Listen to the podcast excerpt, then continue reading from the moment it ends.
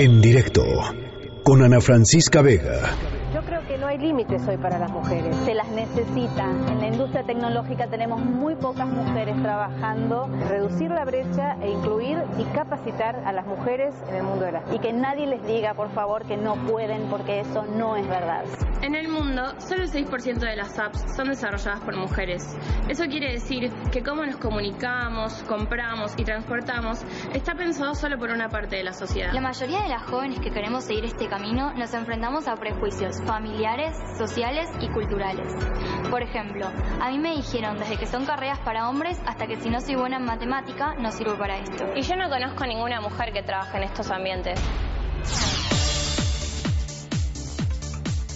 En la línea de en directo está Claudia Calvin, fundadora de Mujeres Construyendo y una persona que se ha dedicado o ha dedicado buena parte de su energía vital a pensar justo en eso, en cómo incluir eh, a las niñas eh, y a las mujeres, a las jóvenes en las tecnologías, en las tecnologías de la información en el mundo digital y bueno, pues estoy feliz de tenerla por acá justamente hoy que es 30 de abril. ¿Cómo estás, Claudia? Ana, pues muy contenta de escucharte. Muchas felicidades a la niña interna. Igualmente, muchísimas felicidades de vuelta, Claudia.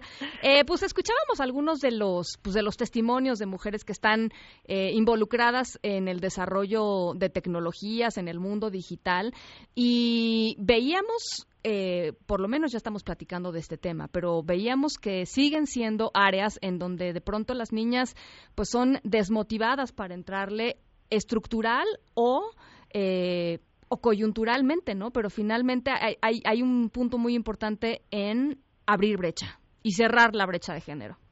Efectivamente, Ana, eh, la brecha digital de género es un es un problema de, nuestro tiempo, es una realidad.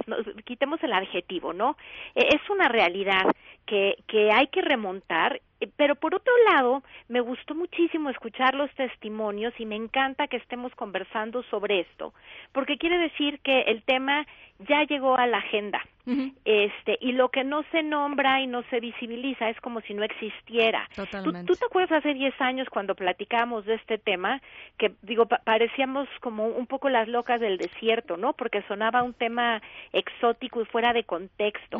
Como que, que, que Sí, la gente decía, pues ¿y a quién le importa, no? Sí, claro, ¿a quién le importa? Y cuando hablabas con con personas vinculadas a la tecnología, a las TIC, a internet y hablabas de la agenda de género, decían que es eso y cuando hablabas con la gente vinculada a los estudios de género y les decías, pues hay una intersección, ¿no? Con la agenda digital, decían, ¿qué es eso? Y hoy queda clarísimo que estamos hablando de dos agendas que van de la mano, que tienen un cruce bien importante y que va a afectar no solo el desarrollo de las mujeres y las niñas, sino de la sociedad. Si no le damos a las niñas y a las mujeres herramientas para que se vinculen, herramientas digitales, para que participen en la nueva economía, en el nuevo espacio público que es Internet, porque es un espacio en el que también se hace política, se construye ciudadanía, pues las estás marginando de antemano, ¿no? Y hay mm. que impulsar esta participación y dar herramientas y no solo dar tablets o dar eh, teléfonos celulares, sino hay que ayudar a usarlos y optimizar de manera estratégica ese uso.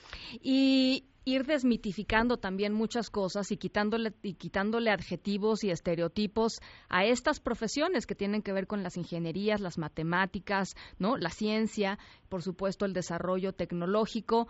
Eh, porque, a ver, porque además la gente que nos está escuchando igual sigue diciendo que pues estamos que de quién sabe a quién le importa esto, pero pero ¿por qué no por qué no nos platicas un poquito cuál es digamos qué diferencia hace que una mujer, por ejemplo, haga tecnología?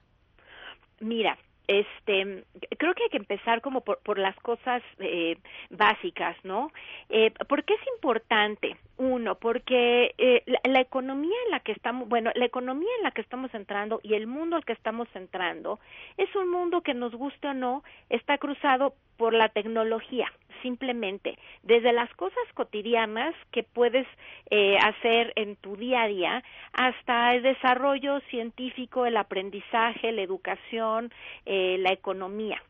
La, tecnología cruza nuestra vida y en la medida en que las niñas y las mujeres no participen en el uso de esta tecnología, pues se van a empezar a quedar fuera de la educación, de los procesos productivos, de la participación, hasta de cosas elementales. No, no, se trata solo de que solo vivamos en un mundo digital, sino que aprendamos a, a navegar entre lo digital y lo no digital, pero que tengamos la opción de hacerlo, no que el no hacerlo esté dado a priori por lo que decías, por los estereotipos, por la ignorancia por la falta de, de visión a la hora de construir políticas públicas, por ejemplo, porque quien piense que hoy Internet es un lujo, pues está francamente eh, cometiendo un, un error terrible, ¿no? Porque le, está coartando las posibilidades a las niñas y a los niños, a los jóvenes y jóvenes, de, a los jóvenes de hoy, de, de, poder participar y pensar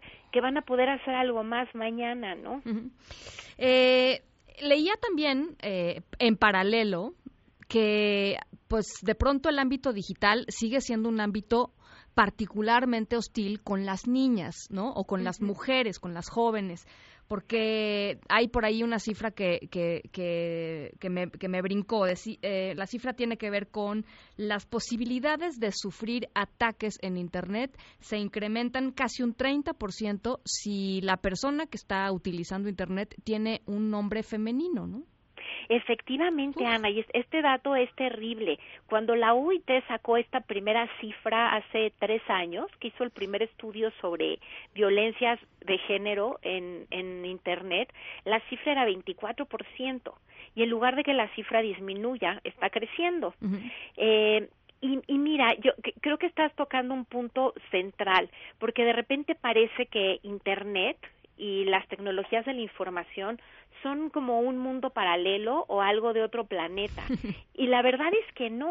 Internet está en nuestra vida y las personas no no cambian. Es como una carretera, ¿no? Una carretera sirve para llevar alimentos a comunidades que lo necesitan, para transportar personas, pero también sirve para transportar criminales y también lo usan las personas vinculadas al crimen organizado o al narcotráfico. El problema no es la carretera, sino el, el uso que se le da. ¿No? Y sucede lo mismo con Internet. Lo que pasa afuera de Internet sucede también adentro, por eso decía hace rato, es el nuevo espacio público de nuestro tiempo. Si tú no eh, educas en igualdad de género, en respeto a la diversidad, eh, con eh, ciudadanía, si no, si no enseñas valores ciudadanos, democráticos, si no hablas de igualdad sustantiva afuera eh, y, de la, y construyes una cultura de paz, pues en Internet no va a pasar otra cosa más que el reflejo, es, es simplemente una herramienta más que a las personas que ejercen violencia, que discriminan, eh, que, que apoyan el machismo, pues eh, la van a usar, no es malo en sí mismo. Entonces hay que trabajar en paralelo con la violencia afuera y adentro. Adentro se potencializa porque además existe, digamos, eh, eh, Internet es un gran magnificador de voces. Internet tecnologías de la información y redes sociales, ¿no? Claro.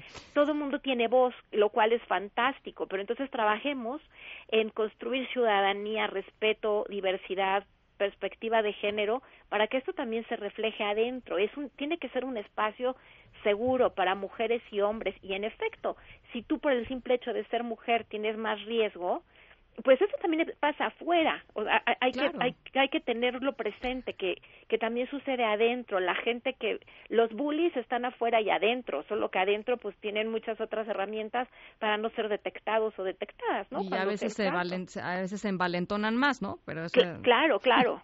este, es, es muy fácil decirle a alguien a través del teclado te odio porque eres diferente a mí que decírselo viéndolo a los ojos, ¿no? Oye, eh, Claudia, ¿te pueden encontrar en arroba laclau en Twitter?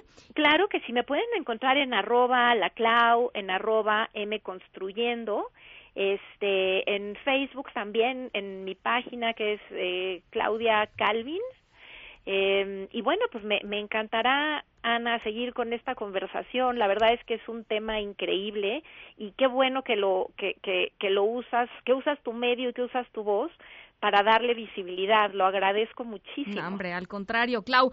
Eh, les recomiendo mucho, por cierto, que entren al blog, que es una, pues ya es un proyecto enorme. Empezó como un blogcito, Clau.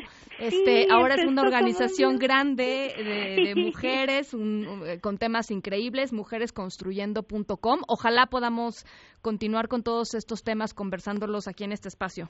Ana, muchísimas gracias. Y bueno, sabes que, que me tienes de aliada y, a Mujeres Construyendo para darle visibilidad a esta voz y a las voces de las mujeres en la red. Un abrazo, Claudia. Gracias, otro enorme para ti y otra vez felicidades. Gracias. gracias, bye. En directo con Ana Francisca Vega.